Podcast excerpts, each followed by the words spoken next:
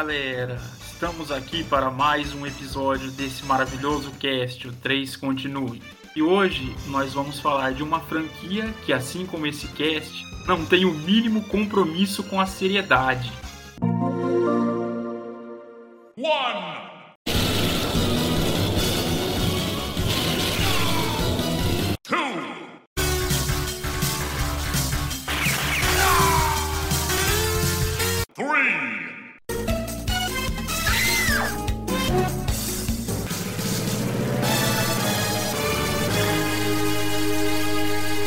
Continue! Eu, o sargento Thiago Space, tenho hoje a companhia dos meus companheiros Crítico Rossi. é tiro garfado e bom. É isso aí. temos também o Sub-Zero esse... Roving. Fala pessoal, falando aqui diretamente aqui do de cima de um camelo atirando rajado aqui, né? e esse crítico Rossi, esse é primo do Reginaldo Rossi, é crítico? Caralho, eu não vou cantar a música dele. Tem que cantar.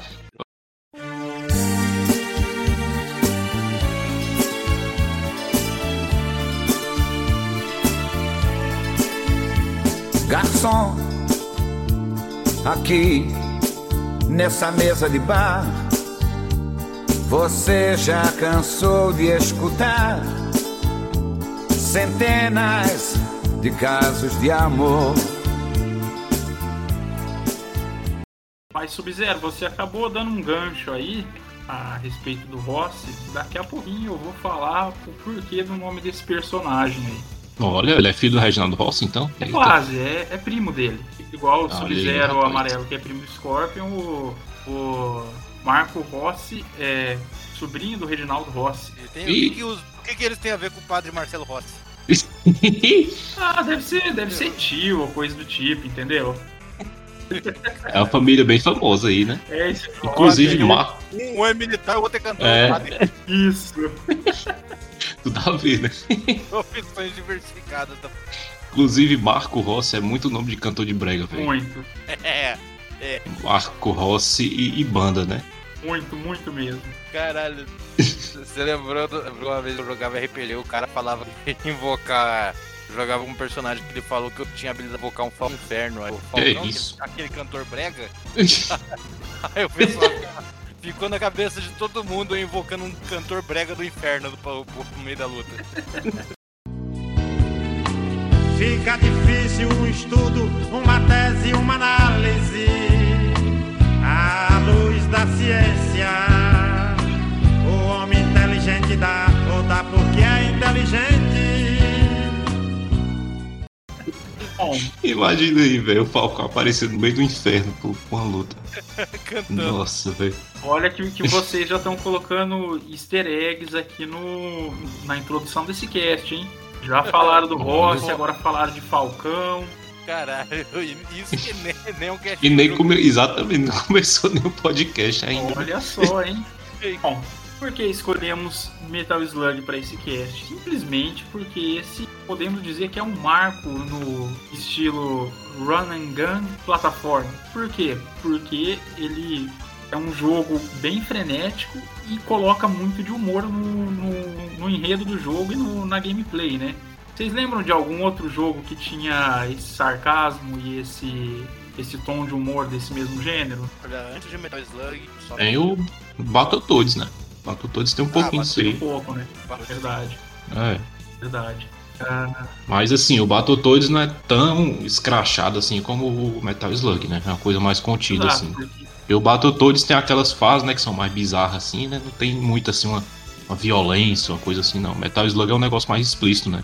Você tem a galera morrendo, o pessoal perdendo o braço, né? Um negócio mais, um pouquinho mais violento, é. mas. É, a, a, violência ela consegue ser gráfica e cartunesca ao mesmo tempo. Isso, Exatamente. É.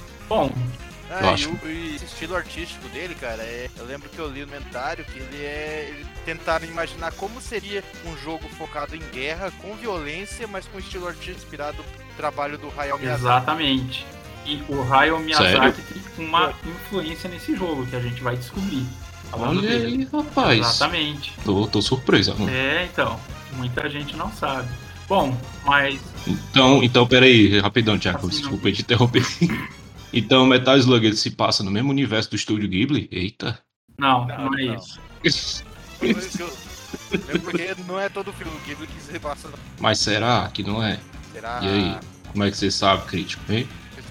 Que Não, é porque.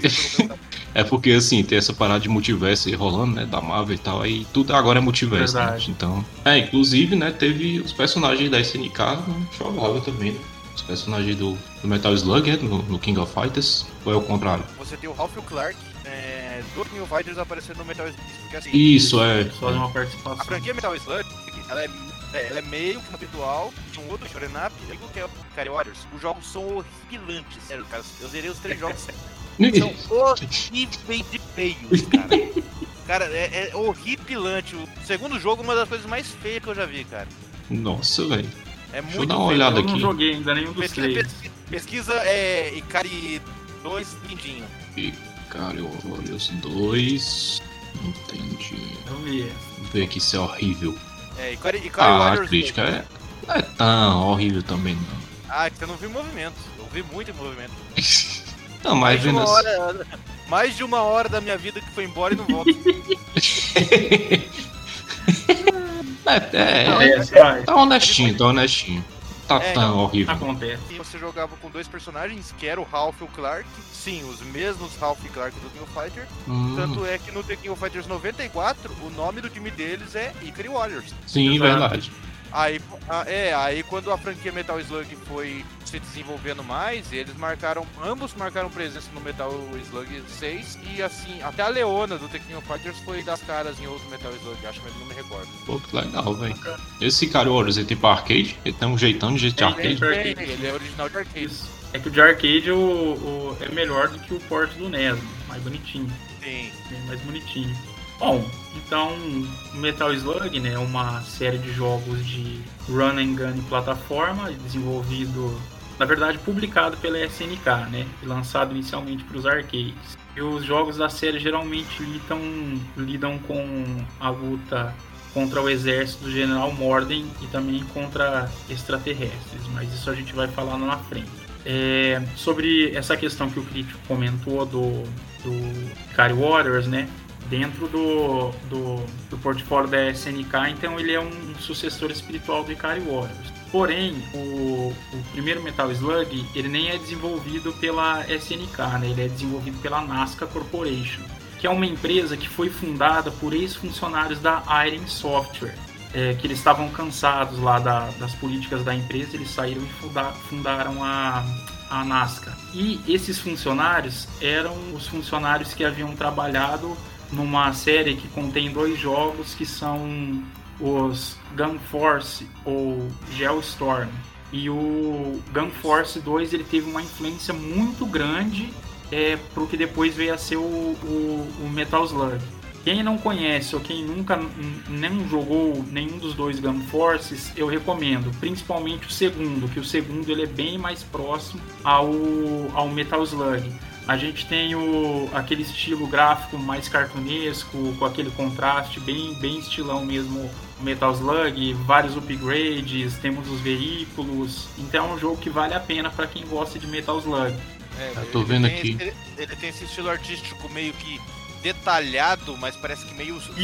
sujo, cheio de partículas. Ser um. Caramba, acho que eu já joguei esse jogo, velho. Esse Gunforce. Eu acho que eu já aluguei uma vez. Então, e Cara, ele. Que nostalgia que deu agora. Meu Deus do céu. É, então, é, o mesmo time trabalhou com o Undercover Cops, que ele é um dele na da hora pra caramba, em que pesquisem a imagem dele. Ele tem muito desse estilo, não estilo super deformado do Metal Slug, sujo da arte, e o In The Hunt, que ele foi comercializado, ele é um jogo de submarinos, que ele saiu até pra Playstation e ele foi comercializado com o nome errado de propósito, de lugar com o Metal Slug Submarine. Oxi.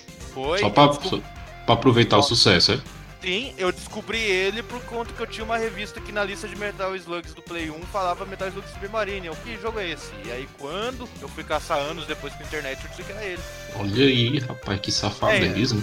É, inclusive o gameplay dele lembra muito as fases que você joga Submarino. Que É safadeza. Cara, inclusive, falou aí da Iron, né? A Iron, ali na década de de 80 e 90, fez muito jogo bom, né, cara? É mesmo. Fizeram aí os R-Type, né? Se eu não me engano, o... tem um jogo de Nintendinho que é Metal Warriors. Não, Metal Warriors não, é. Deixa eu ver se eu acho aqui. É um jogo de robô do Nintendinho que é muito bom, cara. Luta. Não, é não. Mas eles fizeram muito, muito jogo bom. Tem o R-Type, tem o Kid Nick, Spelunker, né? Que, que é deles também. É uma empresa aí que fez muita coisa boa, né? Além daquela época. A Iron. O Vigilante é deles, né? Também. Sim, Vigilante. Eles fizeram Lord Runner também. Morri muito. Um, Metal Storm, o nome que eu tava procurando. Metal Storm. Do, do jogo de robô. Sei. É um, um robozinho que ele gruda no teto. Isso. Cara, esse jogo é muito bom, velho. É muito da hora. É um jogo de fase com robozinho que você pode inverter a gravidade e andar no teto. Isso. E é da Iron, tá aqui, acabei de ver, acabei de confirmar. Esse jogo é muito bom, cara, muito bom mesmo.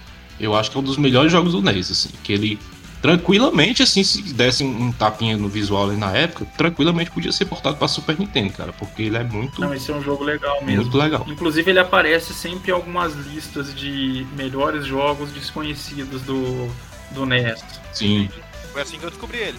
Inclusive ele tem uma fase que é muito louca, velho, que é tipo um labirinto que você tem que ficar trocando a gravidade. Toda hora, Aí, toda hora. É. Aí o caminho que você pega às vezes dá num canto diferente. Bicho, esse jogo é muito foda, velho. Os caras tiveram uma sacada muito boa ali, isso no, no Nintendinho. O próprio Vigilante é um jogo bem legal também. Iron. É, o Vigilante é, é o que é o, o Vendetta, né? Aqui no, no Ocidente, é? Ou não? O. Deixa eu ver. Não sei se ele é o Vendetta. Ele tem. Ele tem. Acho que pro Master também, né? Ele tem um porte pro Master Sim, tem. System também. É, não, é não, tô vendo aqui, é não. Não é o Vendetta, não, é outro, é outro jogo. Mas é isso aí, né? É, aí o pessoal da Aero ficou meio, meio puto, né, com a empresa. Aí não, vou fazer aqui a nossa, né? Aí fizeram aí o Metal Criaram a Slug. Nazca e desenvolveram aí o Metal Slug. Uma maravilhosa série aí, do qual nós vamos explanar melhor hoje. E pra gente iniciar essa trilogia de de jogos do Metal Slug, né? Vamos falar do, do primeiro jogo da franquia, que foi lançado em 1996.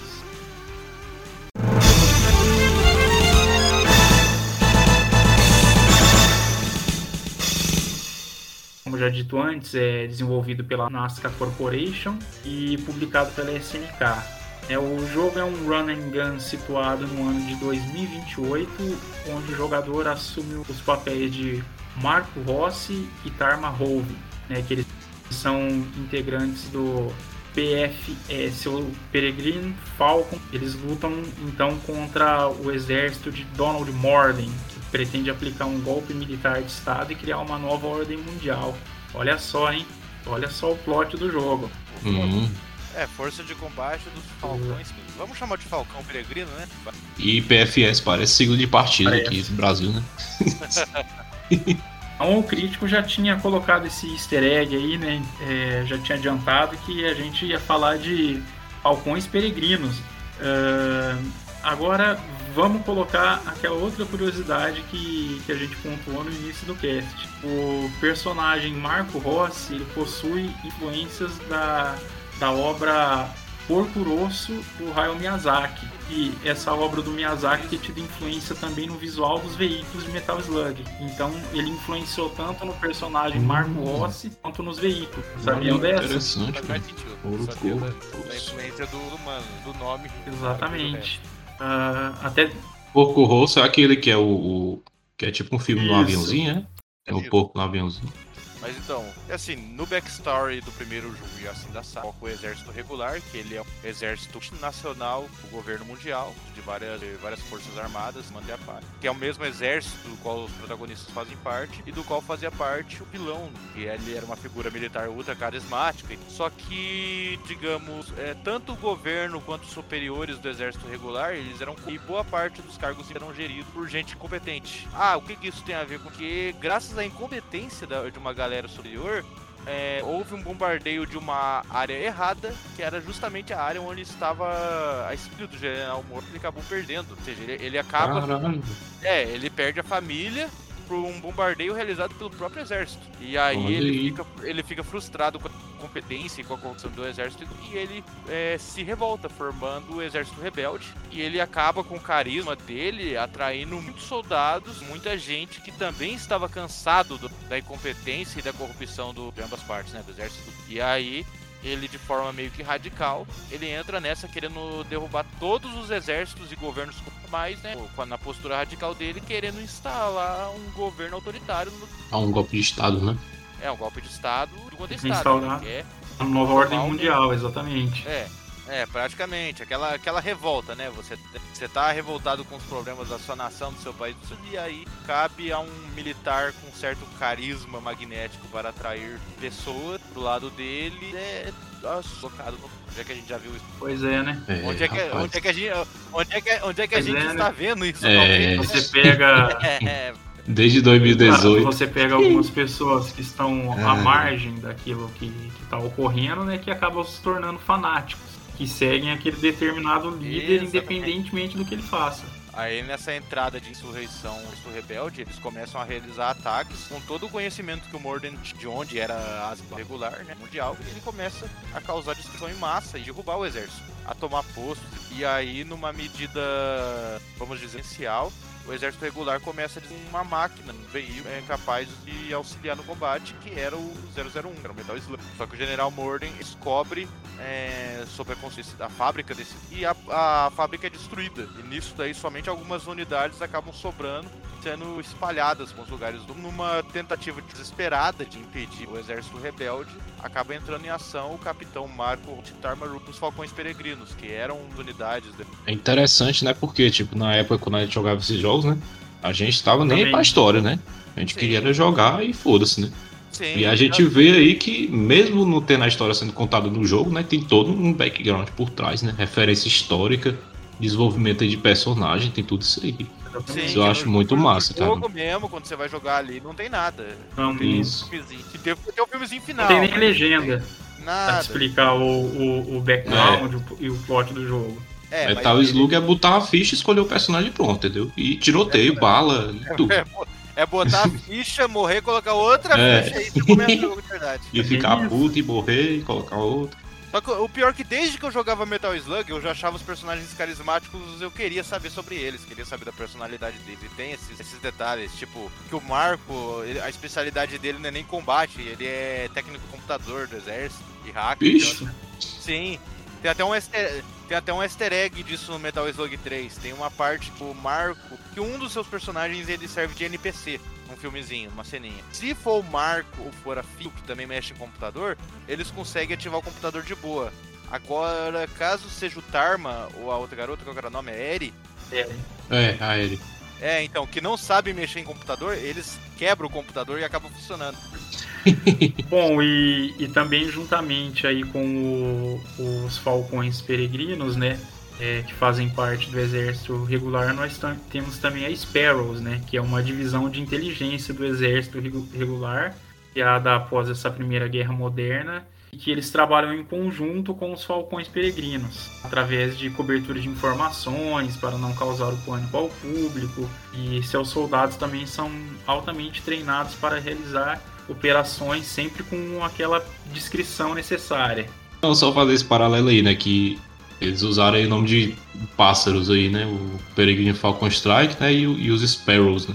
Que é uma sigla. Então, assim, a gente tem o- os Falcões, né? Que é o, o PFS aí, o Partido Brasileiro aí, Peregrino Falcon Strike, e a gente tem os, os Sparrows, que são os pardais, né? Que as letras formam essa, essa sigla aí, que são os pardais. Porque é o pessoal da inteligência e que de onde vai vir as duas garotas lá no- pra frente, né? Do, pra frente. Exatamente. Phil e aí. E até o, o ponto aí interessante do qual o crítico falou é que muita gente não sabe, né? Mas o, o nome oficial do jogo mesmo é Metal Slug SV001. Sim. SV Survey, é o exatamente. Você- E detalhe até que o foco inicial do jogo lá na fase de desenvolvimento Isso. dele era só tanque. Tinha Exatamente. Então não Ah. tinha os personagens andando, era só o veículo. Não, não, aparecia, aparecia eles, mas acho que só em algum filme do tanque. Exato. Dois jogadores de Na tanque. verdade, eles, Ah, é, eles seriam, ele teria uma jogabilidade um pouco mais lenta, né? E os jogadores eles controlariam tanques em missões mais curtas. Só que daí, é, assim, um pouco antes do lançamento, a equipe toda fez uma revisão. Eles acharam que aquilo talvez não atraísse tanto o jogador, então eles resolveram fazer algumas modificações e colocar o, o jogador no controle de soldados. Por quê? Porque daí você teria figuras humanas que seriam mais carismáticas e juntamente com isso eles fizeram algumas introduções de elementos de plataforma por julgar que isso seria mais carismático e que o público receberia melhor, né? É, e fornece, ia fornecer uma base de obstáculos Sim. mais interessantes. Exatamente. Bom, o, o primeiro ah. Metal Slug, né? Você tem ao todo seis missões, onde nós temos que lutar aí contra o exército do Donald Morden. E eles ocorrem em locais como florestas, na Ásia, cidades guarnecidas, inclusive a segunda fase, tudo leva a crer que ela se passa em Londres, porque você em um trecho no qual você está atravessando uma ponte que parece a, a ponte Westminster lá do parlamento. Ao fundo você tem como se fosse a torre do relógio é, caída, né?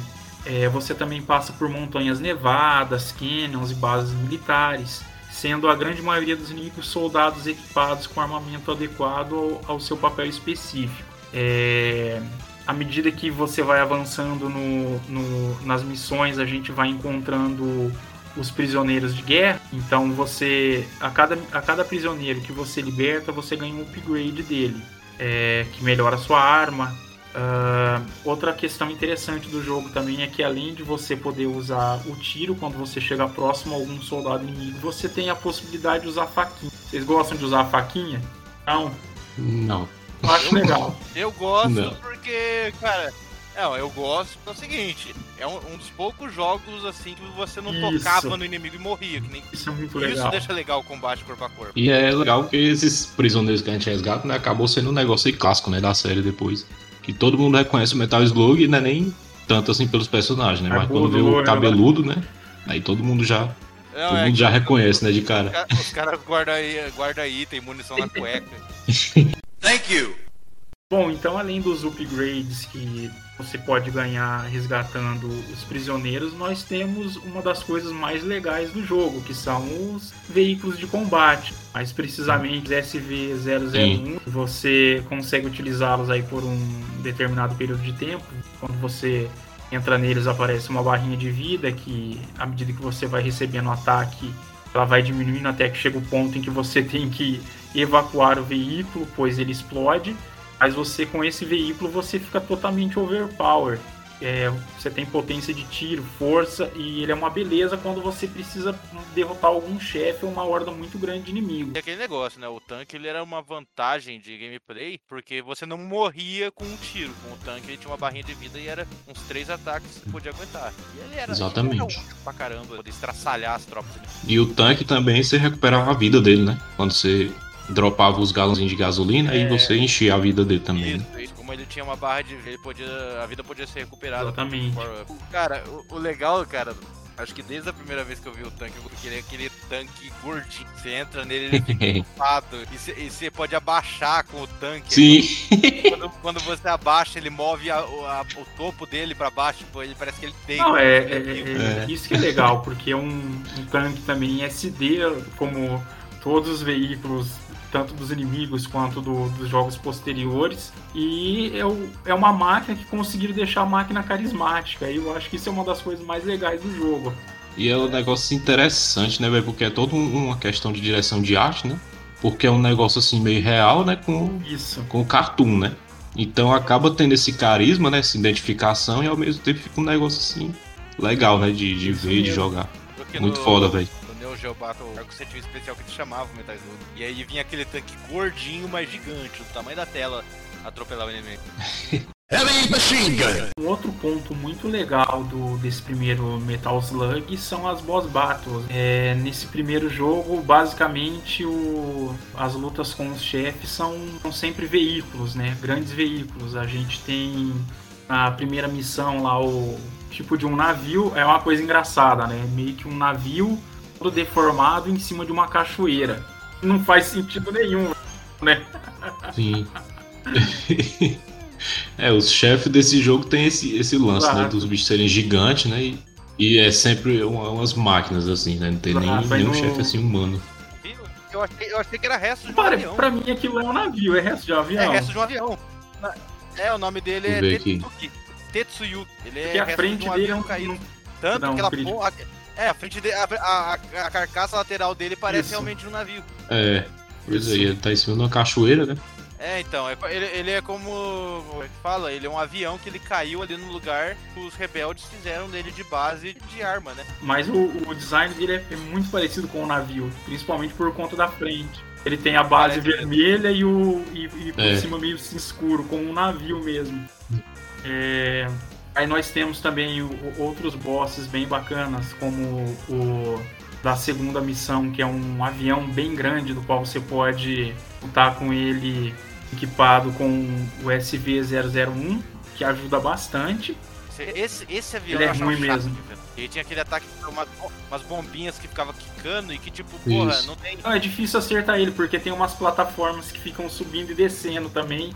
E você precisa subir nas plataformas para ter uma melhor campo de visão para acertar ele. Ah, na missão 3, a gente tem um enfrentamento, né, um sub-boss que ele é muito recorrente na, na franquia toda, que é o Alien O'Neill. É aquele careca, parrudo, ele é considerado o soldado mais confiável do Morden, que ele sempre está empunhado com uma metralhadora e dá um trabalho desgraçado para vencer esse cara. Come on, boy! Go home to mommy! Your mincemeat. See you in hell. Não, é, muita ficha que a gente perde nesse cara, viu? Dá uma e raiva. E à medida que você vai acertando nele, ele vai ficando vermelho, né? Tiro de é. Ele vai provocando você, chamando Command Boy. Não, eu lembro que no Metal Slug ele, ele até na direção dele, assim, ficha de personagem, que tem material vendido, fala que um dos desejos dele é que acabe logo a guerra. E no Metal Slug Advance tem o filhinho dele, o filho dele é igual a ele, só que com cabelo. Eu não lembro, eu joguei o Advance, mas eu não lembro do filho dele. É, é, é, ele loiro com barba e falando do mesmo jeito. Eu lembro que ele dá um trabalho maldito de vencer ele no Advance. Dá, é o filho da puta. Bom, e nessa missão 3, né, após derrotar o, o Alien O'Neill, a gente tem um outro boss bem legal que é um tanque enorme também. E esse cara também dá trabalho, porque ele fica numa plataforma abaixo e você geralmente tem que ficar na plataforma acima, acima para acertá-lo. E ele fica jogando minas terrestres para você explodir quando pisar nelas. É, ele, tinha, ele tinha um canhão laser no meio dele. É, então... tem um canhãozão, né? É, que tinha um, tinha um efeito bem da hora. O... Era, era o chefe que eu achava da hora, mas eu apanhava pra desgraça dele. eu acho os chefes do 1 bem mais difíceis, velho esses, esses boss assim do 1, né? Aí o 2 eu joguei, né? Eu achei até de boa, assim.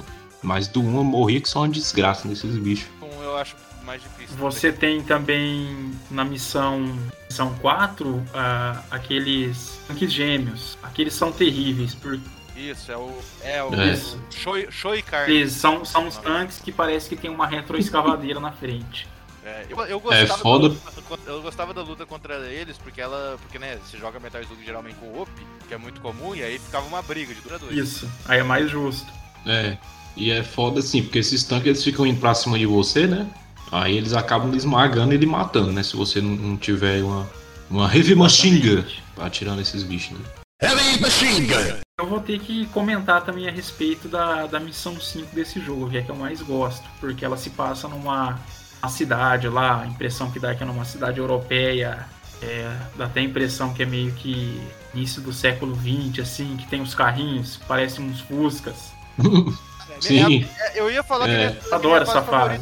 Esse ambiente urbano é muito legal. Ele parece quando você vê aquelas imagens da, da Segunda Guerra, de como é, é, era a Europa, não sei, alguma cidade na França ou, ou, ou, na Inglaterra, eu acho muito legal aquela fase. Você vai ter os Fusquinhas. E essa fase você tem um boss que também é um. É, na verdade, ele é um blindado, tem um para-choque lá com uns espinhos e que tem uma, uma arma dupla que te arrebenta. É, o... Esse Cara, chefe é esse é o meu chefe favorito. É, a fase inteira.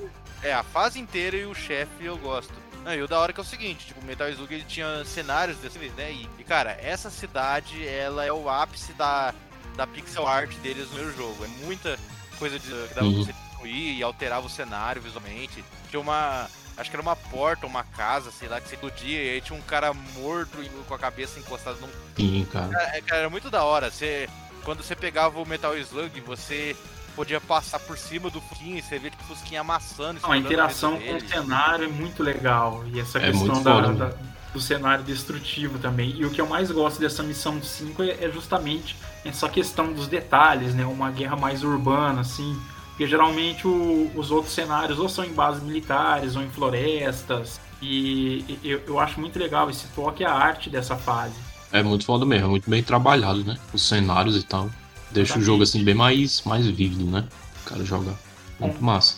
E eu tô vendo aqui um long play, velho, no detalhe lá do, do cenário de fundo tem uma galera morta, né? nas É, então. casas. É, isso que eu falei, tem um pessoal morto e aí tem, tem um deles numa das partes que você destrói que só tá tipo o cara deitado, porco. Cara, que bizarro. Bom, velho. e falando dos bosses, né, a gente então passa por todos esses chefes aí até chegar no, no General Morden. E você enfrenta ele aí num. Fosse uns paióis militares e ele tá com um lança-foguete é, voando num helicóptero. Você atira nesse maldito, atira, atira, atira, ele não morre. É incrível a resistência de- desse final boss do Metal Slug. É, E o pior, e o pior que é um chefe chato. De todos, eu acho que o chefe do metal, o final do metal, o chefe. Aí você acha que em termos de dificuldade ou ele é chato mesmo? Cara, eu, eu acho combate contra ele chato e eu acho que teve tanto veículo legal. é, o, o helicóptero que enfrenta aí no final, que é o. Ele é xoxo, né? Ele Em aparece comparação com outros bosses. Xoxo, É xoxo. muito fraquinho. ele é xuxo. É, ele é fraco, tipo assim, eu comecei pelo Metal Slug 3, que já aparece no meio do jogo o helicóptero. Eu fui zerar com meu amigo. Nossa, até, sabe, o chefe final a gente Não tem a pompa de um final boss, digamos assim. É, tão simplesinho, né? Você fica esperando que vai ter uma segunda fase, né? Não, o chefe não pode ser só esse, esse helicóptero Acho que ele aí. vai ter uma segunda helicópteros de forma. xoxo, né?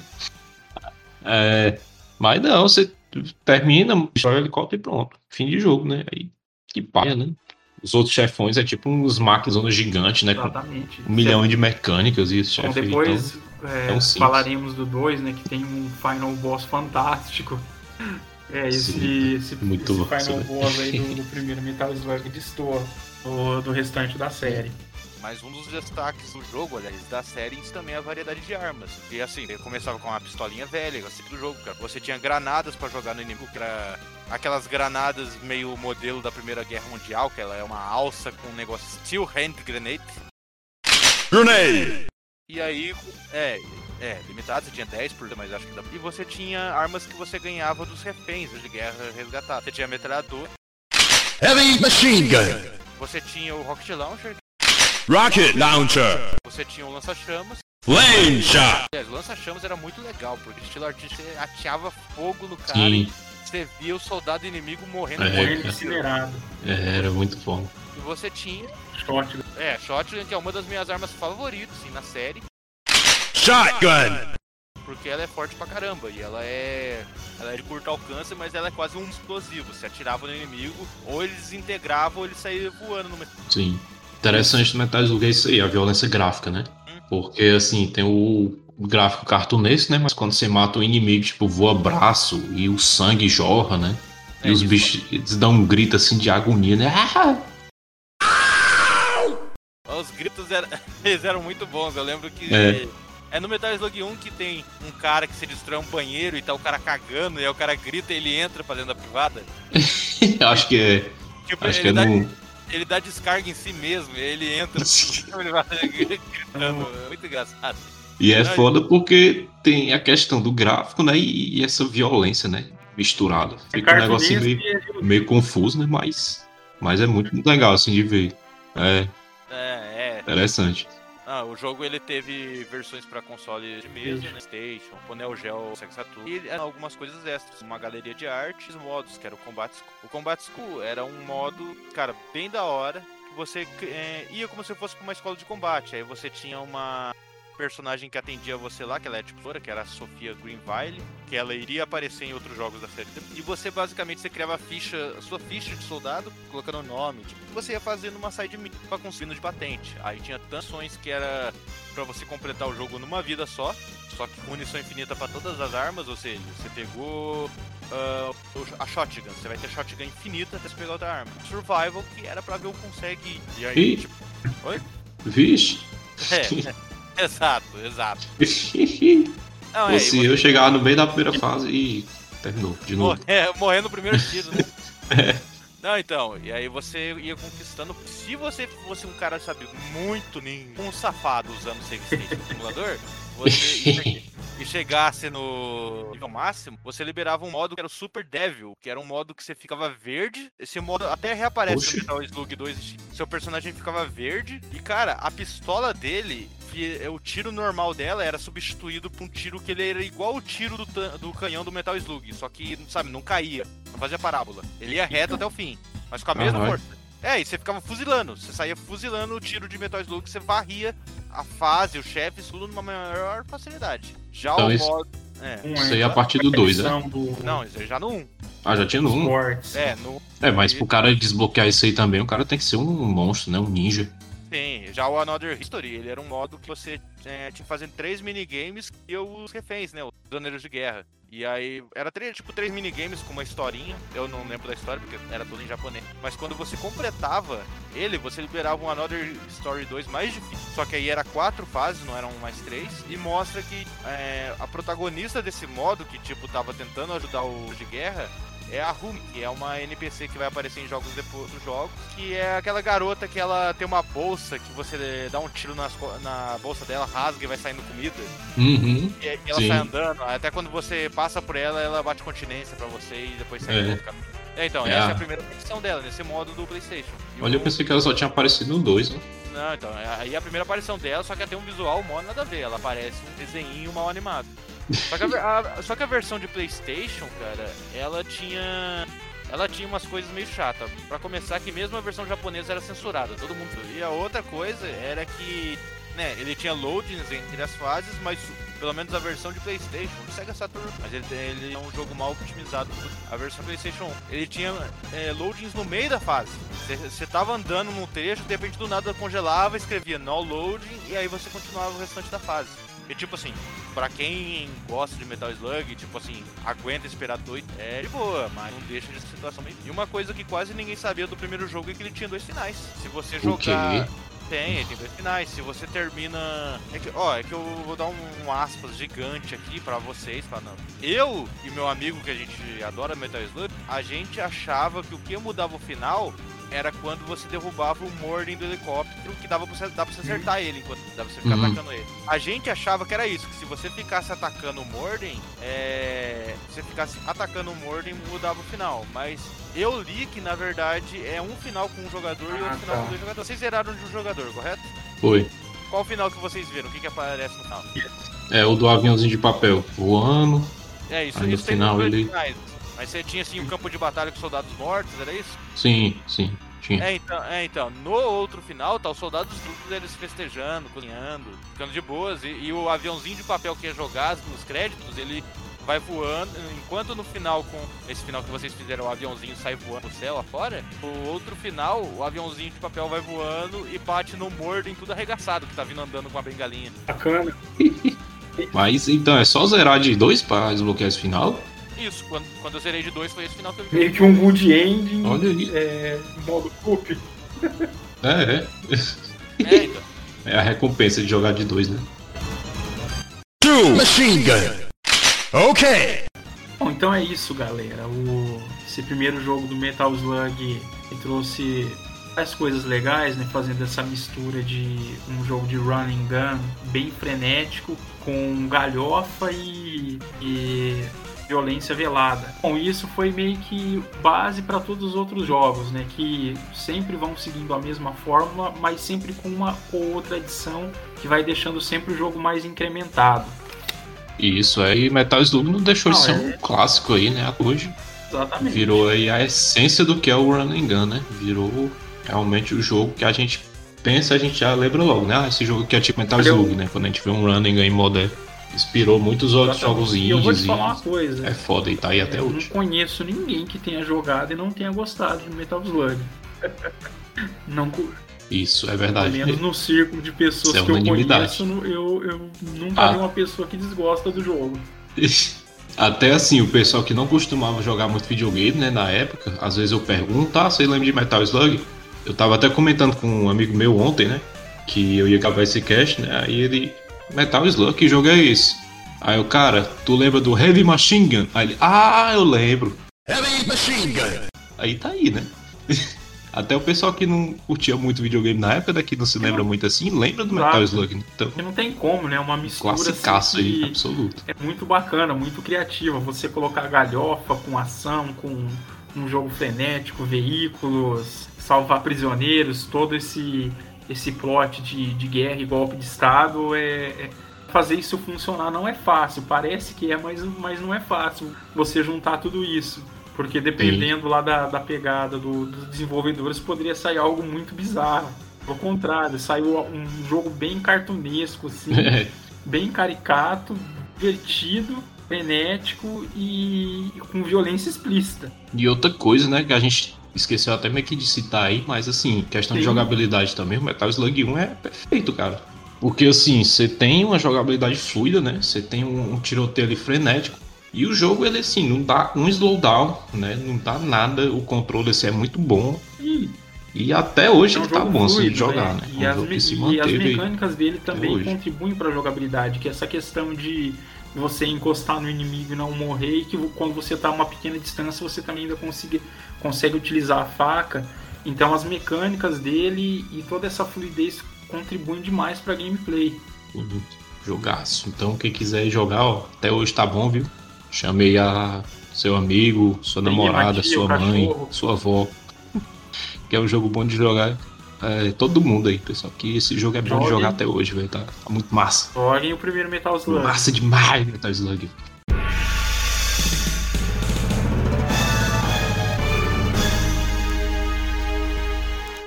Então, depois aqui que a gente falou do espetáculo aí que foi o primeiro Metal Slug, né? Em 1998 a SNK lançou a continuação óbvia, né? Tinha que ter o Metal Slug 2. Então, em 1998, claro, né? Depois do sucesso aí que teve o Metal Slug 1, a SNK, lógico, já teve aí a ideia de lançar o Metal Slug 2, né? Lançou simultaneamente tipo, pros arcades, pros consoles, todo mundo, né? Pro Neo Geo e pros arcades. A grande diferença que a gente já nota aí no 2, né? No, logo no início, é que o 2 ele tem mais três personagens jogáveis, né? E quando você jogava ali um de single player, você só jogava com o Marco. E no multiplayer. É, é, você no só só jogava Sim. com o, o Tarma quando você. No, o, o, second Marco, player. O que, cantor de brega. Que habilitava o Tarma, mas no single player não tinha nem a possibilidade de escolher entre o Tarma e o Ross. Era sempre o Ross. Exatamente. Então quem jogava sozinho ali na época, né? Começou ali o 2, botou a fichazinha e já aparece aquela tela, né? Com quatro personagens para escolher, né? Então você já fica aí, caralho, velho. Diversidade, brother. Diversidade, gameplay. Então, no 2 a gente tem aí o Tarma, né, que aparecia ali no copo do 1, um, mas não era um personagem escolhível, né, você de um você só jogava com o Ross. No, e no 2 também você tinha o Marco, né, que é o meio que o protagonista do jogo, e tinha duas protagonistas femininas também, que era a Phil e a Eri, né, que foram as duas apareceram pela primeira vez no 2, né, as duas mulheres e ficaram aí até o fim na franquia, né? Então isso aí é bem legal, cara, porque apesar do, do gameplay ser o mesmo, né? Assim, tinha uma variedade ali de personagens para você escolher, né? Não era sempre o mesmo, então você podia e ficar variando coisa, aí, né? Uma coisa legal é, desses quatro personagens e... é que na, na tela inicial, Sim. você escolher eles, o, o rosto deles já era uma caricatura do, dos próprios SD do, dos personagens, né? Então eles já começam a brincar e já dá aquele, Sim aquele humor típico já, já na, na seleção dos personagens. Exatamente. E era assim uma caricatura deformadaça, né? Era realmente assim um desenho mesmo assim deformadaço do, dos personagens, né? Era assim, nem... funcionava aí sempre quando tinha uma reação, lembro que acho que é do Tarma, do Marco com ranho. Nossa, é, era bonitinha isso. lá. É verdade. é. a que eu mais gosto é a Phil, velho. Eu acho ela muito fofinha. Também, também, também. Era, a personagem que eu mais, jogava, ela e o. E o Marco, né? É, geralmente são esses dois mesmo. Então, assim, você tinha essa variedade dos personagens, né? E a gameplay era aquela mesmo que a gente já tinha no Metal Slug 1, né? Era run and gun clássico, né? Meter bala, tudo que se mexer, você, você mete bala. E no que não se mexe também, você mete bala também. E sai destruindo tudo e matando gente. E, e é sangue escorrendo, é braço aquela violência né, cartunesca que a gente já estava acostumado ali no, no 1, né? Mas aqui no 2, a gente também tinha outra. Tinha várias novidades, né? É, em relação ao primeiro. O 2, assim, ele, ele complementou assim, o primeiro de uma forma absurda. Né? E você, além de ter os três personagens jogáveis, você também tinha um, uma diversidade maior de veículos, né? Então, por exemplo, já na primeira fase você tinha um camelo. você montava no camelo que tinha uma fucking metralhadora, né? Então, Cara, o camelo, o camelo era muito legal, cara. É muito massa, né? Porque assim, a deserto, fase né? é uma, uma, parada assim meio árabe, né? Meio no deserto, né? Então eles colocaram o camelo aí justamente para fazer essa, essa intersecção pra conversar aí com a fase, né? E isso é muito foda, velho.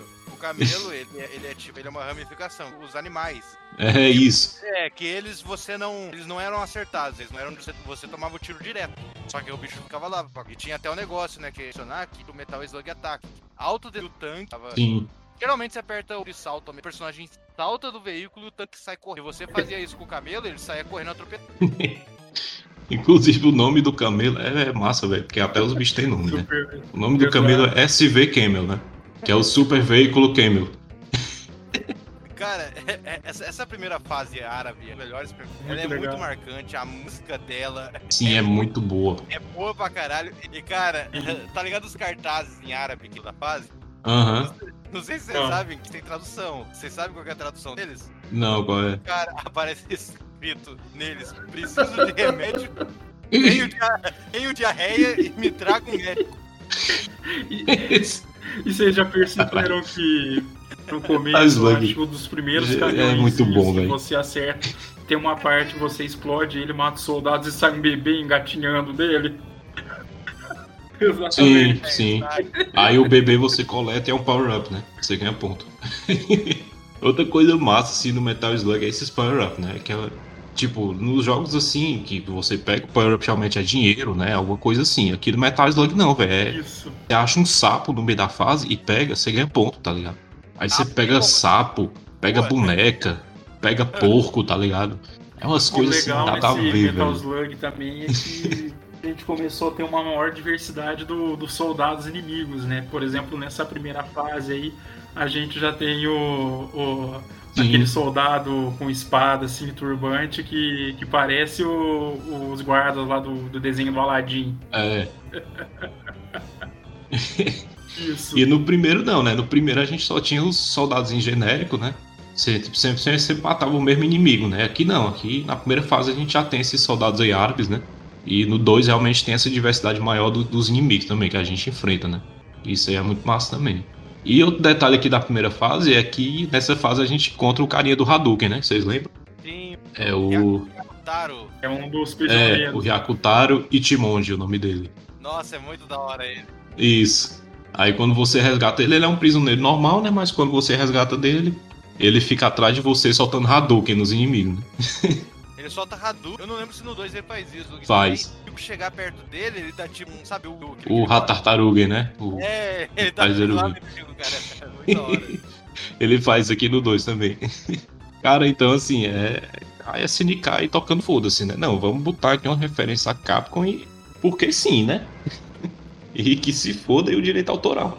Então, nessa primeira fase, a gente já tem vários desses elementos aí extras, né? O cara já, já vem bem ambientado. E é engraçado que quando a gente acha o camelo, que tem aquele aquela setinha de cano pra você montar nele, né? Aí você fica tipo, caralho, o que é que eu vou fazer num camelo, né? Aí quando você monta no bicho, é um camelo com uma espingarda, um canhãozão que, que serve de veículo, né, velho? É uma quebra assim de expectativa muito foda, velho. Metal Slug é muito bom. O pior, o pior que eu fui jogar, eu lembrava, né? Consegui passar da primeira fase, beleza. Começo da segunda fase, tô com o camelo. Falei, opa, legal. Cara, começo da segunda fase tem o rio. O camelo para ali no rio, começa a beber água, não sai mais. Sim, é, É, o camelo, é verdade. ele fica lá bebendo água pra sempre, ó, filha da mãe. Então, velho, é, logo na primeira fase a gente já tem essas, essas novidades, essas loucuras aí, né?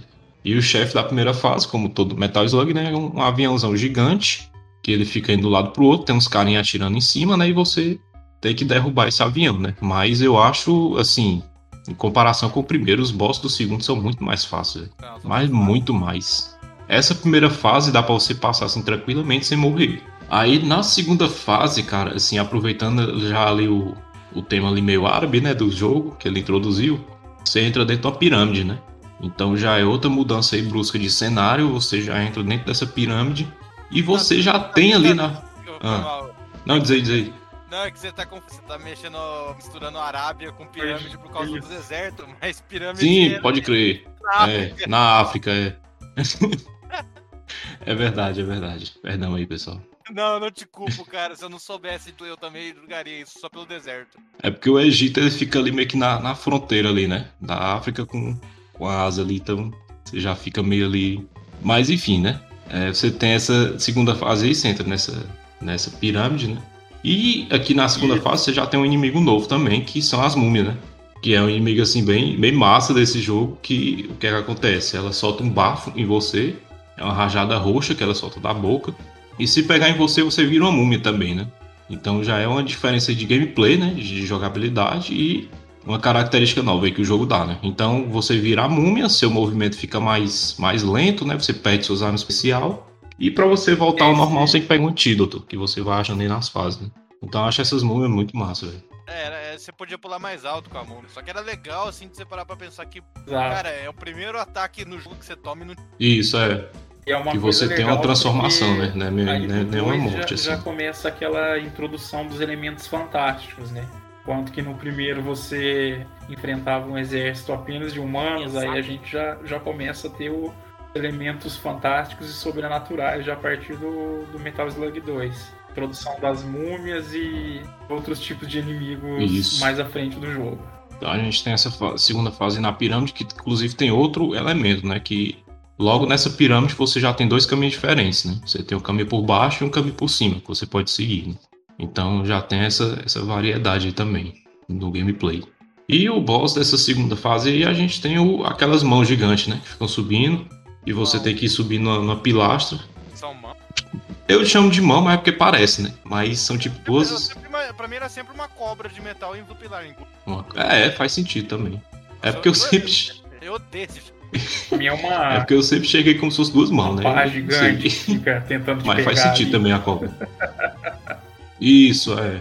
Aí esse chefão, ele meio que é outra quebra de expectativa, porque tipo, é um chefão que você vai subindo, né? Você vai pulando e você não fica fixo no lugar, né? Você vai subindo e se você cair, você morre, né? Então, você tem que tomar cuidado aí, tanto com o bicho, né, que vai subir na pilastra, quanto você pular na plataforma certa aí pra não morrer, né? A luta contra ele contra um do. Que era o Slug Sim, o, isso, exatamente. Aquela armadura, né, que você fica atirando pros lados, né? Hum. pros lados e pra cima, que ela vai girando o canhão dela em 360, né? Então você atira ali pra todo lado com essa armadura aí. Aí na terceira fase a gente já entra aí num, num clima aí mais, mais tipo de Metal Slug, né? Você sobe num trem de ferro, né? E você vai passando por florestas, né? Por canyons e já é um, um cenário mais típico do Metal Slug, né?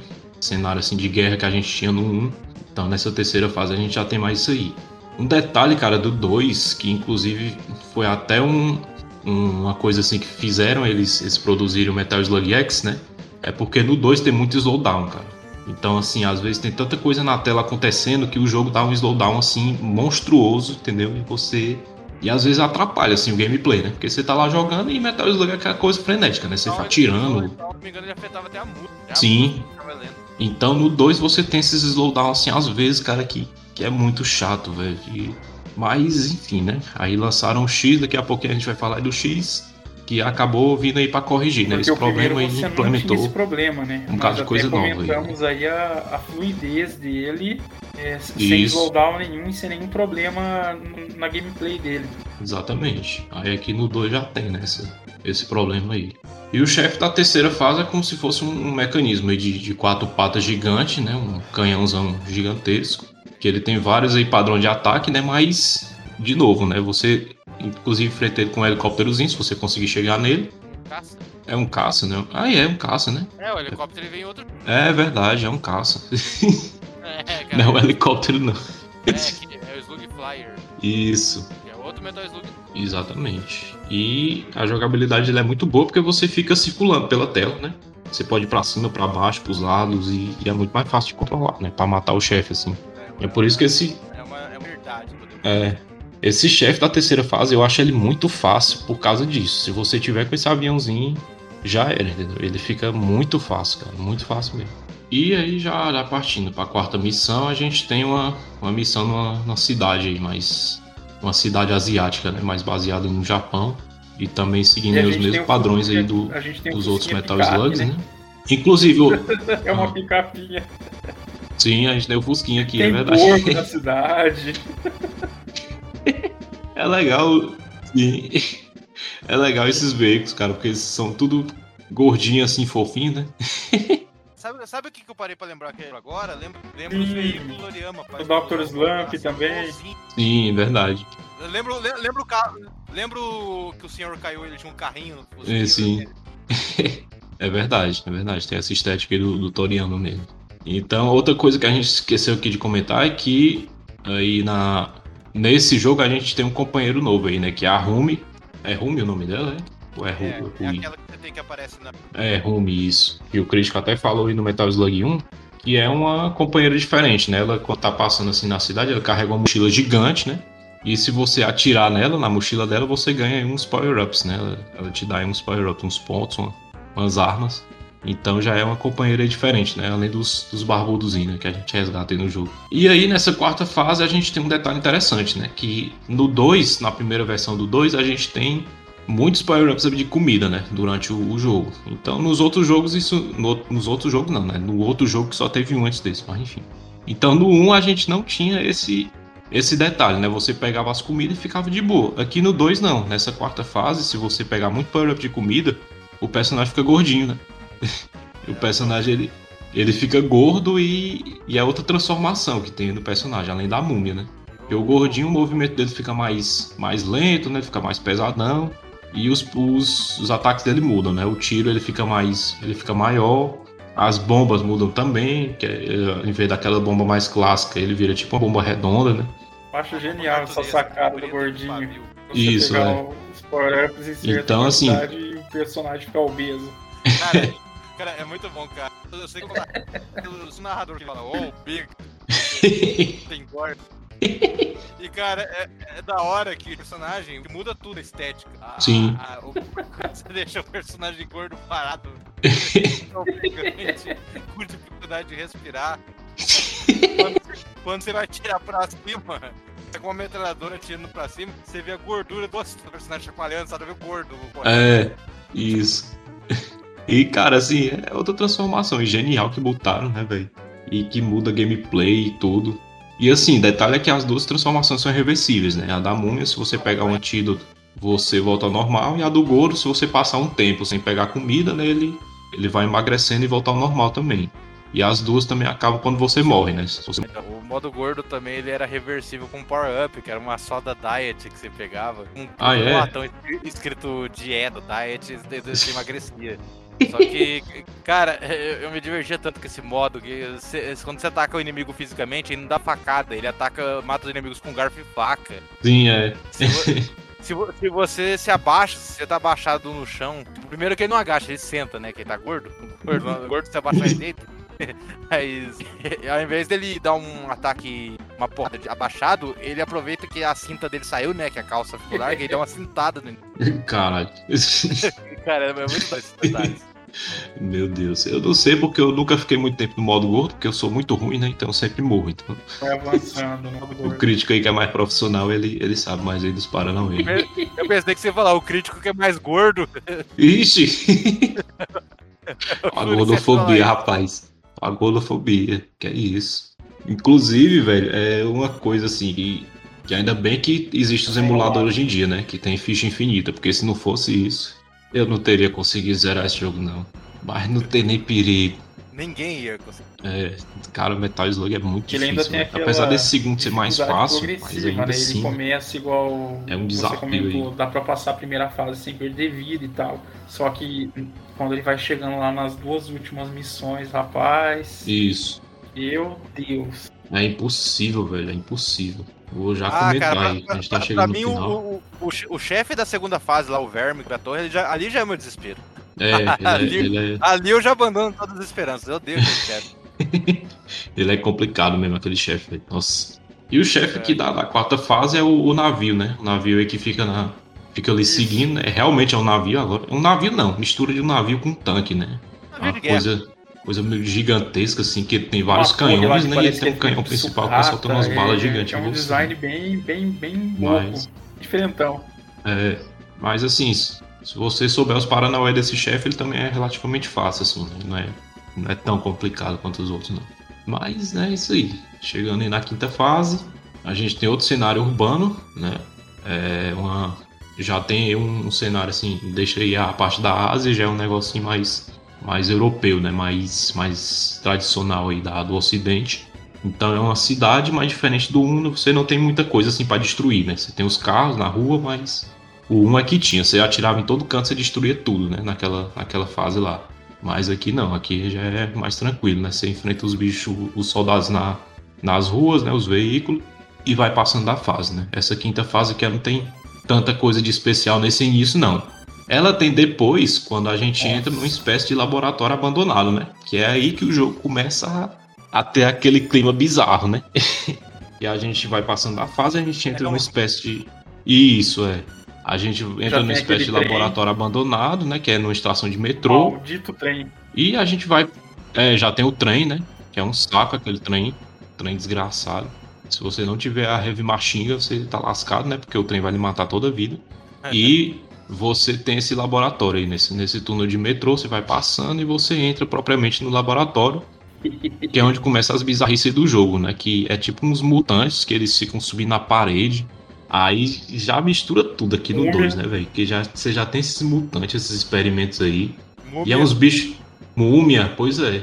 E é uns bichos assim que vêm da parede, velho. Os bichos parecem umas aranhas, eles vêm da parede, eles descem, aí eles atacam, tá ligado? E vem bicho de todo canto. Aí quando eles chegam perto de você, eles explodem, se liga? E, cara, é, é bizarro, assim, né? Um jogo que era tipo só guerra, né? Você matando soldado, o 2, assim, ele deu uma virada aí, né? Uma virada de 180 graus e, e fez essas, essas bizarrices aí. Mas eu acho muito massa esse, já esses, temos as, esse laboratório abandonado, esse conceito de experimento e tal. Um eu acho muito legal. E passado nos soldados. é. Eles estavam vendo que só o soldadinho normal não ia dar em nada, né? Então. Não, vamos pegar aqui uns mutantes, né? Pra, pra, ajudar aqui a gente. E essa fase é interessante porque ela tem tipo uns mecanismos, né? Que você vai girando e vai descendo coisa do teto, né? Aí você pega power up, você pega os veículos que caem do teto para dar uma ajuda aí nessa fase. E eu acho muito massa essa fase. Muito eu legal, é, Eu acho que essa fase também que parece uma das armas novas do jogo, que era o laser. Isso, é. É a partir dessa fase que você pega o laser, né? Que é um power-up novo aí no jogo. Cara, é uma que... arma. Fala aí, Gris. Não, eu ia falar que é uma das armas que eu mais gosto. Assim, Sim. Cara, que assim, o, o laser ele é uma arma muito apelona, velho. Porque você pode ficar atirando direto, né? E, e até dá muito dano, cara. Dá muito dano, assim. É um feixe contínuo que você fica atirando e ele dá muito dano nos inimigos. E essa fase tem um dos bosses que eu acho os mais chatos de toda é a série Metal Slug. É Sim, velho, porque quando você passa desse laboratório, você entra no, tipo no esgoto, né? Então o boss ele é tipo como se fosse um submarino que fica na superfície, né? E ele fica Nossa, canhão... atirando umas bolas de energia em você, tem Exato, um canhão de raio, né? É um chefe assim. As bolas bem... de energia são terríveis para você Isso, é. e uma coisa que eu pelo menos tenho muita dificuldade é quando você tem que ficar atirando para baixo. Nossa, é terrível. Sim. Isso, exatamente. Porque não dá para você, você atirar para baixo, né? você tem que pular e atirar, né? Pra atirar para baixo. E isso, é, esse chefão é muito nojento, cara. E ele solta aquele um é canhãozão de raio. o chefe da segunda fase. É por isso que eu dei a volta lá. Não, mas o chefe da segunda fase é foda mesmo também. Ele. Acho que o da segunda fase e esse aí do esgoto acho que são os mais nojentos, assim, porque você tem que atirar para baixo, né? E você tem que ficar pulando, atirando e desviando de projétil, e aí é. Pra você morrer é aquele abraço, né? No instante. Era chato mesmo. Aí assim, a gente passando de todas essas fases aí, né? A gente chega aí na, na última missão, que é uma missão meio que no gelo, né? No Ártico que a gente encontra aquele nosso amigo lá de novo, como é o nome dele, hein? É o. o Allen, Allen O'Neill. Isso, ele aparece aqui de novo na última fase. Vivo. Vivo, pois é, não sabe como, né? Mas aqui no 2 tem um detalhe, né? Porque quando você mata ele, ele cai, né? De, tipo numa espécie de, de rio e tal. E vê uma baleia orca e come ele, né? e vomita os ossos. Exatamente, inclusive ela cospe até os ossos dele pra fora, né? e o cara e, aparece vivo inteiro. Ele aparece vivo, pois é. o cara é foda, né? E assim, a gente tem esse sub-boss aí, voltando aí nessa fase, né? E a gente tem a última fase, que a gente invade meio que a, a base deles, né? E que é quando a gente Exatamente. já vê outra bizarrice, que são os alienígenas, né? Cara, é, são, são marcianos. Aí não basta ter múmia, né? Não basta ter mutante. Tem que tacar alienígena também. Foda-se, entendeu? Cara, e o da hora que tem um easter egg, eu acho que é na fase 5. No começo dela, cara, dá pra você ver lá no fundinho um marciano desses, com, no, no OVNI pequenininho lá no fundo. Caramba, deixa eu ver aqui. Na missão 5? Eu acho que é na 5, cara. No começo da fase você vê lá no fundo passando, ou é no começo da 6 mesmo. Deve ser lá na 6. É, Porque então, na 5 não, não dá pra ver o cenário de, o, do céu, né? Porque é As, É, tem as não. casas, né? No fundo. Então, pois é, na- nessa última fase a gente tem o- os alienígenas, né? Já pegando aí tudo quanto é bizarrice junto. Já misturou mutante, já misturou tudo. Então por que não, né? Mete uns aliens no meio também e foda-se, né? então a gente tem esses aliens porque a história do jogo, né? Como o primeiro também, ele também tem uma história, né? Se ele se passa dois anos depois do primeiro e eles achavam que o General Morgan tinha morrido, né? Dois anos atrás, mas não. Os os simpatizantes dele que sobreviveram, né? Eles começaram a se juntar e planejaram outro golpe de estado, né? Estavam planejando ter outro golpe de estado. E o pessoal começou a desconfiar, o pessoal aí da, do PFL aí, do Partido do Brasil aí, começou a desconfiar que ele estava vivo, né? Aí realmente foi isso aí. Então, onde é que entra esses alienígenas nesse plot aí? O General Morgan, ele fez uma aliança com os aliens para poder dominar a Terra, né? Para poder ajudar ele no, no, no plano dele de dominar a Terra. Então é por isso que nesse 2 aí aparecem esses aliens aí. Aparecem os experimentos e etc. né? Então no você- 2 foi. Você chega, você chega ali pra, pra batalha final, quando você finalmente entra uma ordem, aí fica aquela cara de que, nossa, ele vai enfrentar você e ele tá com um novo veículo derivado de tecnologia. Isso. E aí o plot tudo. É. Então, já, já pulando aí pra última, pra última batalha, né? A gente encontra o General Morgan e ele tá dentro tipo um disco voador, né? Então você enfrenta ele dentro desse disco Ele chega voador tanque, Não né? enfrenta, não? e. Você Não, você enfrenta. Você, você Não. enfrenta o. É, pois é, você enfrenta o disco voador, né? É, não, é não, na- ele, é, não. ele, ele está naquele veículo dele que parece um híbrido de tanque com disco Isso, voador. é. Aham. Induz Isso daí vem um disco voador mesmo dos aliens, detona o veículo dele, É. e aí abduz ele, e aí começa Muita a batalha referência de é Independence Day nesse Final Isso, Boss. aí. exatamente. Então vou. Não, e detalhe, que você Pra mata caralho, velho. Até o a formato né, da nave final. E abduz o Morten. Isso. Uhum. Mas o chefe final mesmo são os ETs, né? Que eles meio que tem esse plot twist aí que eles Eles abduzem o Molly. Eles cooperaram com o Morden só pra meio que dar ele a tomar uma iniciativa e depois é. Foda-se, agora é, É. hora da gente dominar. Tanto que ne- nessa batalha começa uma guerra não só de você contra os aliens, mas até do, do, do pessoal, dos rebeldes contra aliens. Aí você- Sim. enquanto você tá aliens, brigando, isso. lá no fundo você fica vendo só um monte de avião voando, trocando tiro uns óbvios. E inclusive nessa batalha final, os carinha do exército do Modern ficam embaixo, né? Na parte de baixo do cenário ajudando, né? Jogando bomba, atirando no, no disco voador também.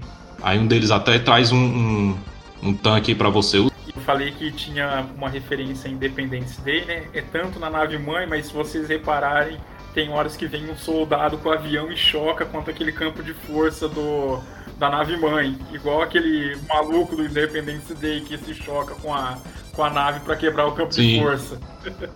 Aham, é, é verdade. Ele- Aí é isso aí. O canhão meio que é fica campo com de aquela luz azul dentro igual do o campo canhão, de Ele entra dentro do canhão, é. do Independence Day. É, idêntico, idêntico. É foda, velho. Aí. Isso aí, esse avião que entra nesse campo de força, né? O bicho no canhão, né? Ele acaba destruindo a nave mãe, né? Aí pronto, aí você boss é um zera o jogo, né? Você destrói os aliens e você zera o jogo. Principalmente a, coisa- as naves aliens que estão te atirando Sim. toda hora. Nossa, é terrível. É, isso. Muito mais difícil do que Perdi o Final muitas Boss do fichas primeiro nesse- jogo. nessa batalha, velho. Nossa, muitas, muitas fichas. Muito mais legal também, né? Porque se a gente falou que aquilo era xoxo, esse daí não tem nada Com de xoxo. Esse daí é muito legal. Ele é enorme, cara. É, é muito tiro. E que nem o Pete falou, tem toda aquela batalha do exército rebelde com os aliens de pano de fundo no cenário.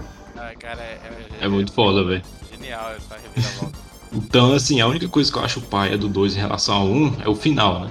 Porque no 1 você tem um filmezinho no final, e do 2 não. Você zera, aparece os créditos e aquele abraço, entendeu? Até o próximo, né? Você, só tem só o minifilme só do, do Morden, né? Dele cair É. no voador só de, só de roupa de baixo, e aí tá o. E aí o pessoal comemora e, e de repente cai a placa que ele tá preso cai. e é isso, pois é, o final é só isso. Passa os créditos, aí pronto. Aí aparece lá, The End e já era, entendeu? Acabou-se. Aí, o que é que acontece? Nesse jogo tinha esses slowdown, né? Aí o pessoal tava reclamando muito, aí a SNK foi lá e fez uma versão aí melhorada, né? Consertou esses bugs aí e acrescentou várias coisas que o Metal Slug X, né? aconteceu? É, o Metal Slug 3 já estava assim, eles aproveitaram e eles tinham, né, novo, novos materiais para o Metal Slug, incrementaram estes no Slug X, poder, né, transformar esse jogo num verdadeiro update. Então, o jogo ele praticamente era um outro jogo. as fases mudaram o tempo delas. Primeiro, a primeira fase não era de dia, correto? Isso, é. É, ela passou a ser de noite, então um monte de fases mudou o tempo dela isso tá até o final da última fase. Os inimigos, os itens, os prisioneiros de guerra, todos sofreram um reposicionamento diferente. É, teve a introdução do cão múmia, que é Sim. é uma, é, que é uma múmia cachorro que fica lá, mandando os latidos. Você teve mais itens de, de, comida que permitia você entrar no modo gordo mais cedo. A trilha sonora foi melhorada, até os efeitos sonoros melhorados. Você teve a inclusão de uma versão melhorada do Metal Slug, que é o Metal Slug do tanque, no caso, que era o Metal Slug R ou Metal Slug dourado. Que era a mesma coisa praticamente do Metal Slug, só que ele podia pular mais alto e era mais rápido. A metralhadora do camelo também ela mudou o tiro dela. E você teve a inclusão de novas armas. Você teve o Chaser, que era aquele carrinho explosivo que ia pelo chão. Aliás, hum, lá, lá, uhum. lá, lá, no. A gente não falou, mas tinha Além do laser, você tinha também o coquetel molotov, que você pegava e ele substituía a granada. E aí ele caía no chão, causava uma explosão de chamas que liquidava o inimigo. E você tinha um power-up que ele fazia o tiro do canhão do Metal Slug seguir reto. Em vez dele cair aquela parábola, ele voava reto e colidia contigo igual um, né, um canhão de verdade, como um canhão deveria ser. E o X também ele foi trazer algumas armas novas. Você teve a introdução nele do Enemy Chaser, que eram os mísseis teleguiados. Era tipo o míssil do Rocket Launcher, só que mais fraco e pegava o inimigo onde quer que ele estivesse na tela. Enemy Chaser! Tinha o Iron Lizard, que é aqueles carrinhos explosivos que vai até o inimigo, que até quando você fica gordo, eles viram umas bombinhas com perna que sai correndo e que tem, tem a mera chance de acontecer delas se cansarem, delas perder o fôlego e ficar, se, ficar respirando que nem um gordo antes de continuar a corrida. Iron Lizard! Você tinha tinha o drop shot, com aquelas bolinhas explosivas que ficavam quicando, que eu odiava. Sim, o... é. Esse é, tiro é muito ruim, velho. Horrível, horrível. O tiro quica e volta para trás e fica preso no meio de um morro. Drop shot! Você tinha o Super Grenade, que eram uns tiros, umas balas explosivas que voava reto e, e desintegrava praticamente o inimigo. Super Grenade!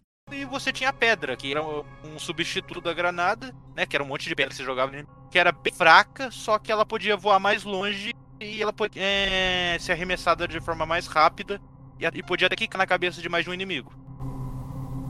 Além disso, as armas que você teve lá do primeiro jogo, que era shotgun, lança-chamas, o heavy machine gun, o laser e o rocket launcher, todos eles ganharam uma versão mais evoluída, que quando você pegar, via a caixinha de item dela, a letra tava tipo saltando para fora, tava piscando. Hum, eu lembro disso, eu lembro disso. Eu não joguei o X, né, mas eu joguei só a versão base do 2, mas hum? mas eu lembro disso aí, que tem esses esses especiais, né, dessa letrinha mesmo. Isso. E depois do Metal Slug 2 e o X, que é, seria a versão definitiva do 2, nós tivemos o Metal Slug 3,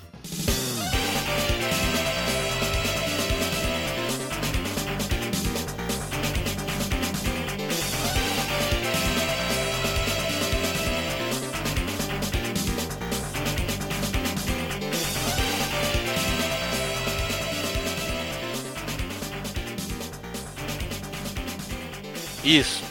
Em 2000 a gente teve o lançamento dele para os fliperamas, e em 2003 para os consoles, aí para Play 2 e Caramba 4 da época. E assim, assim como Metal, a franquia Metal Slug em geral, o Metal Slug 3 ele funcionava de forma similar aos predecessores. O mesmo elenco de personagens do segundo jogo do X, mesma coisa de você avançar pelas fases dando tiro desossando os inimigos praticamente. E ele possuía ao todo cinco missões, sendo que a última missão dele era, era uma missão a menos do que os outros, né? Que eram seis missões, mas a última missão dele era enorme e valia por uhum. duas ou três. Uma missão grande pra caramba. E assim, era 10 armas, não trazia nenhuma arma de tipo inédita.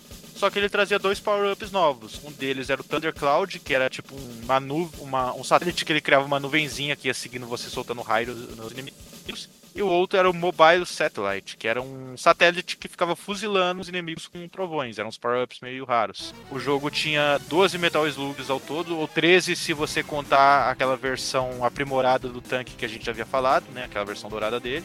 Mas de novo você tinha o Slug Mariner, que era um submarino. Você tinha o Level Armor, que na verdade era um robô dos soldados rebeldes, só que você podia controlar ele. Ele, ele usava as mesmas armas que você tivesse coletado. Você tinha o Drew Slug, que era uma broca, o Slug Copter, que ele era um helicóptero que disparava bombas para baixo, que era como se fosse uma alternativa de veículo aéreo, alternativa ao caça, que já tinha lá no, no Metal Slug. Você tinha o Astro Slug, que era um foguete, e você tinha também a presença de novos animais além do camelo. Você tinha o Elephant Slug, que é um elefante gigante, pesado, que ele podia que né, você ficava vulnerável ao tiver montado nele. Só que se você é, avançasse até um, uma caixa de pimenta, ele podia comer a pimenta e começar a disparar bolas de fogo pela tromba, ou então soltar raios elétricos caso ele consumisse uma bateria de carro. E você tinha o avestruz, que era um, um animal que podia correr e pular, correr mais rápido e pular mais alto, mas que era assim muito um bicho muito ruim, em minha opinião. A trama do jogo agora ela acontecia após os eventos do segundo game. A paz estava começando a retornar após os eventos lá com a, a batalha final contra os aliens. Só que o General Morden ele havia estava tentando arriscar um novo golpe, só que as forças globais de antemão perceberam isso né, e realizaram um ataque preventivo, por assim dizer, contra as forças dele. E o Morden foi dado como desaparecido.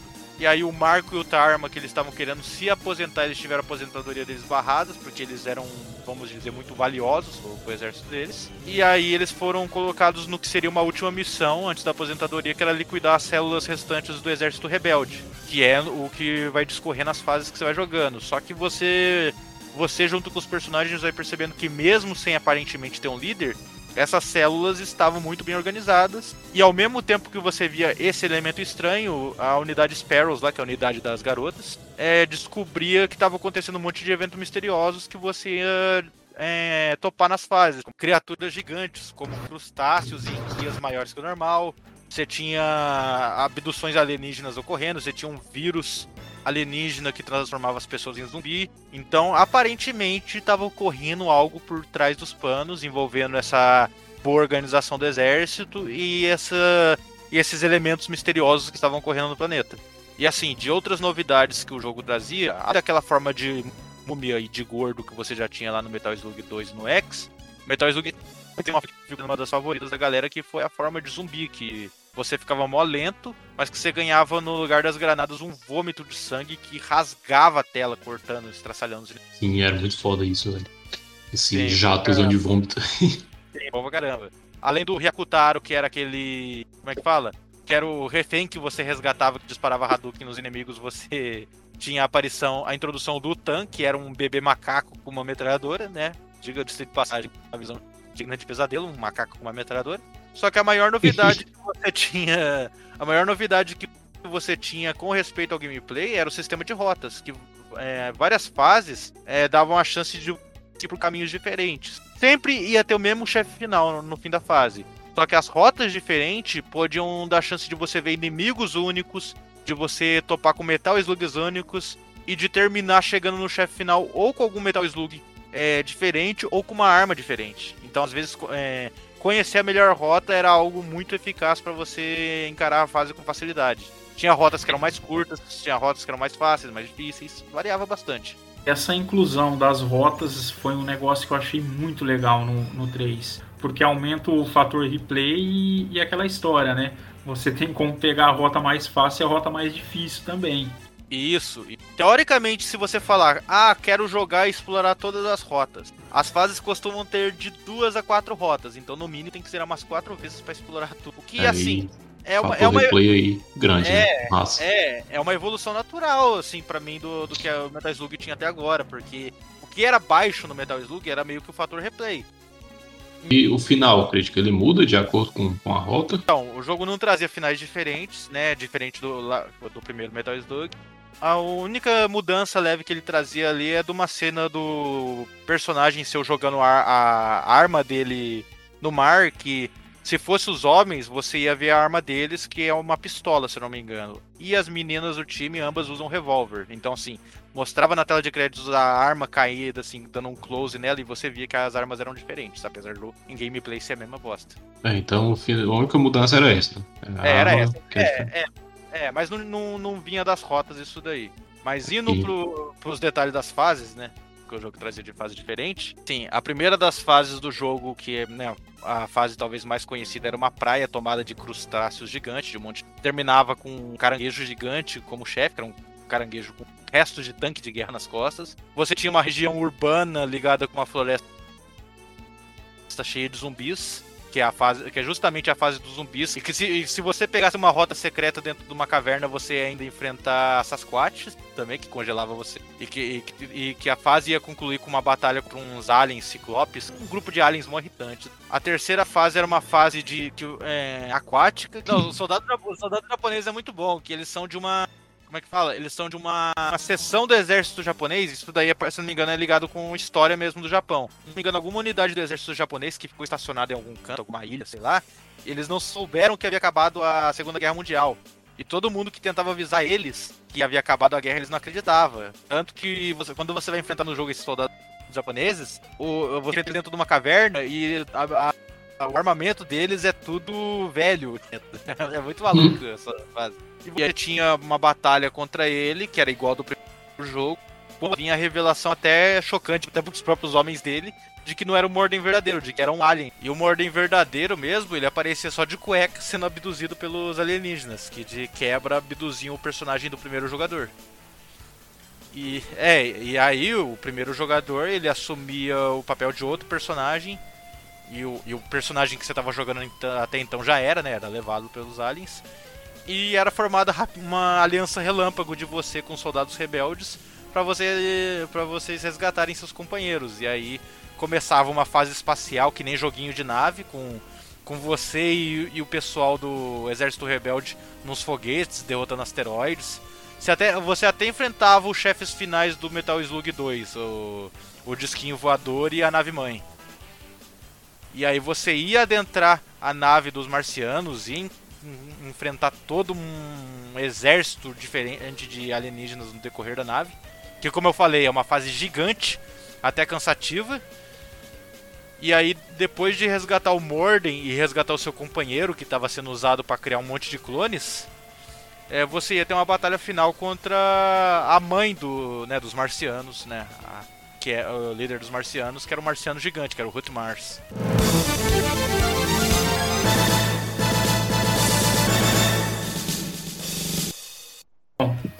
Então é isso aí. Metal Slug 3 ele trouxe algumas novidades, né? Principalmente essa questão do sistema de rotas, que é bem legal. E é isso aí, galera. E agora nós vamos para o momento mais divertido desse cast. O momento onde, por vezes, pode acabar uma amizade. Por outras, pode se rolar uma discussão que se estenda até o próximo cast. Vamos agora para o nosso momento vale a pena jogar de novo.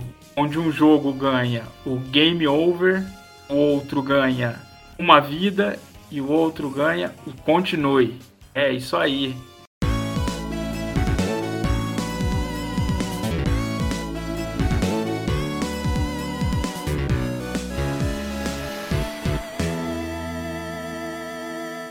Bom, é. acho que é um consenso aqui que quem vai ficar com o game over, infelizmente, vai ser o primeiro Metal Slug, né? E acho que não uhum. por ser um jogo ruim, mas por ser o mais simples, já visto que foi o primeiro. É... Alguma ressalva com relação a isso? Ninguém quer defender o primeiro jogo? Eita. Não, o primeiro, o primeiro jogo é legal, é que a série ela seguiu meio que uma crescente. Não, o Thiago só... acabou de falar que o jogo é ruim, que não presta, que não sei. Não, não falei isso não. não, não. Mas assim, eu só tenho o meu ponto que é o seguinte. Talvez se fosse pra gente. A gente uh, tá considerando não o 2, mas o X, né? Pra, pra avaliar, porque o X é uma versão update nele melhorada. Se fosse para considerar o 2, não existisse Metal Slug X, fosse 1, 2, 3, eu acho que o 2, talvez por bug e lerdeza, eu poderia colocar ele abaixo do primeiro. Eita! Talvez, talvez, mas o X O X ele é totalmente superior ao primeiro. Não, isso com certeza. Isso com certeza, né? Mas assim, Mas assim, mesmo a versão base, crítico, tu acha que é pior que o primeiro? Não acho, não. Não é que eu acho pior, eu acho ele traz muita coisa boa, mas sabe quando a execução falha por, por bug, por excesso? Ah, sim, ah, sim. com relação a Aham. isso, sim. Mas assim, Só por isso. Mas as novidades dele, só os aliens, só os marcianos já são novidade, porque Metal Slug 1, ele é da hora, só que hoje em dia você jogar ele enfrentando só os militarzinhos ali do exército rebelde é muito paia. Sim. E assim, a gente não quer dizer com isso que o Metal Slug 1 seja ruim. É apenas que a, a franquia seguiu uma evolução e ele é o mais simples por ser o primeiro. Sim, exatamente. É porque, assim, o 2 e o 3, eles, né, são muito superiores, né, em questão de, de gameplay, questão de mecânica, né? Então, não é porque um é ruim, né? Um é, um é bom pra caralho, velho. Até hoje jogar assim, né, Exato. é muito bom. Joguem o 1. Mas, aquela coisa, né? Tem que dar o game over pra alguém, né? Eu não daria, É. não. Tranquilo. Eu daria pelo menos uma vida pra cada um, se eu pudesse. Né? Sim. E aí o X, ele. Acho que é uma vida, né? Que todo mundo vai dar. Isso. Isso. Ah, eu O concordo. X ficou Eu- a eu- líder. Eu, a- eu acho que, tipo assim, a evolução do 1 para o X é uma evolução muito grande. Que tão grande que eu acho que a evolução do X pro 3 não é tão grande. Só que Ah, o isso 3. aí é verdade. É, Hum. só que o 3, o 3 ele ainda ganha o continue, pelo menos pra mim, porque ele foi um jogo que ele trouxe uma evolução natural. Enquanto o, X, o 2 e o X foram trazer ah, novas armas, novos Metal Slug, o 3 ele foi trazer um outro negócio que era um, um uma evolução natural do gameplay, que é o sistema de rotas que aumenta o fator replay. É, o 3 ele traz tudo que o, o, o 1 e o X traziam, só que com esse incremento de rotas. E ele é todo redondinho, né? Então acho que não, não teria como a gente não, não dar o continue pra ele. É, sem Hum. contar que ele foi trazer monstro gigante e zumbi, ou seja, ele foi trazer mais maluquice. Ele pegou as bizarrices que tinha e levou ao quadrado aí, né? Botou Exato. caranguejo gigante, bicho, zumbi, tudo. Exato. E falando nisso, eu lembrei inclusive do Zangado, cara. Eu, revisit... eu vi o vídeo da saga Metal Slug um tempo atrás e ele dá opinião totalmente contrária à nossa aqui. Ele acha que mais loucura deixa o jogo mais fraco, tanto que pra ele o favorito dele é um. Só pra gente é, resumir, né? Então, assim, é. O Game Over vai ficar pro 1, né? Mas não porque ele seja um jogo ruim. Não por isso, como a gente discutiu aqui. A nossa vida vai ficar aí pro Metal Slug X, né? Que foi aí uma evolução muito grande, né? Da franquia. E o nosso continue aqui fica pro Metal Slug 3, rapaz. Jogaço lindo. Bom Ele pra maravilhoso. caralho, velho. Muito bom. Então ficou esse aí o nosso pódio dessa edição aí. Bom, e então encerramos nosso cast aqui. Cast maneiraço de Metal Slug. A quem ouvir, indique um amigo ouvir também, viu? Isso. Nós também verdade. estamos nas redes sociais aí. Quais são as nossas redes sociais, Sub-Zero? Você pode encontrar a gente no Alvanista, certo? Se você não conhece o Alvanista, eu não vou falar nada, né? Você é um terraplanista gamer.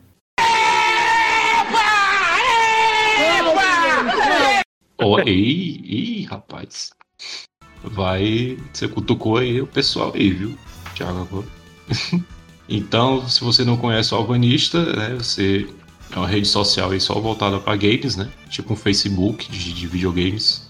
Você pode criar sua conta, você pode interagir, compartilhar, falar do seu jogo, falar do que você tá jogando. Então é bem legal, assim, uma rede bem Facebook interessante. bom, Oi? um Facebook bom, né, de games. É, pronto, isso. Isso. O Facebook funciona, né? Exatamente. A gente não pode, a gente não pode dizer que não tem treta, porque de vez em quando tem, né? Mas faz parte. Abafa. Então você encontra a gente lá, alvanista.com.br 3 continues. Lá a gente sempre divulga os episódios, divulga nossos links aí, né? A gente também tá aí no Anchor, anchor.fm barra 3 continues, você procura aí e estamos no Spotify também, né? A gente tá em todo canto aí, rapaz. E qualquer dúvida, sugestão, crítica que você tiver, você pode enviar aí pra gente no nosso e-mail, que é 3conte.cast.gmail.com. Beleza? Escrevam aí pra gente, que a gente tá querendo saber o que, é que vocês estão achando, viu? Eu sei que tem muita gente escutando aí, que não comenta no nosso post no Alvanista, não manda e-mail pra gente. Tem que dar o feedback aí, galera. Não pode ser assim, não. Vamos conversar, viu? Nós queremos o feedback de vocês, galera. Por favor. É, escrevam aí pra gente. Digam o que, é que a gente pode melhorar. É. Beleza? Então é isso aí. Estamos em todo canto. Todo lugar você acha a gente. Estamos por aí. E é isso aí, galera. Então me despeço de vocês, assim como os meus companheiros. Crítico Rossi e Sub-Zero Roven. Então é isso, pessoal. A gente se vê no próximo programa aí. Valeu, tamo junto. Até mais. Falou!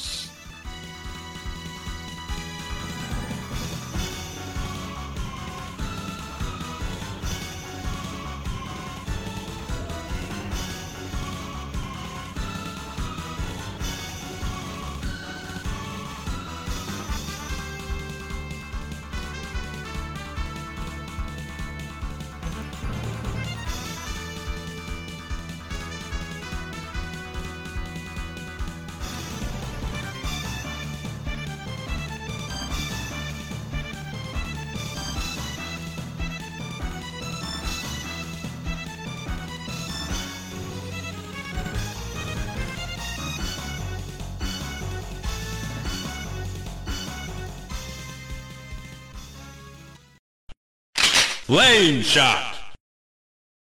Heavy machine gun. Rocket launcher. Shotgun. Laser gun. Armor piercer. Stone. Firebomb. Grenade. Enemy chaser. Super grenade. Iron lizard. Drop shot. Mobile satellite. Thundercloud. Two. Machine gun. Okay. Continue. Pra que é que vai levar em conta o zangado, né, velho? Quem. O zangado, porra de zangado. Zangado, se você ouvir nosso podcast, desculpa, viu? Não é, não é nada pessoal, não. Só para a busca do Reginaldo Rossi. Ah, caralho, eu vou deixar pro bar isso daí. O Falcão, você não vai cantar? Deixa o Falcão no inferno, por favor. Caralho, nossa. Aí pegou pesado, hein? né? Falcão Violência. errado. Mas beleza, fechamos a gravação? Fechamos.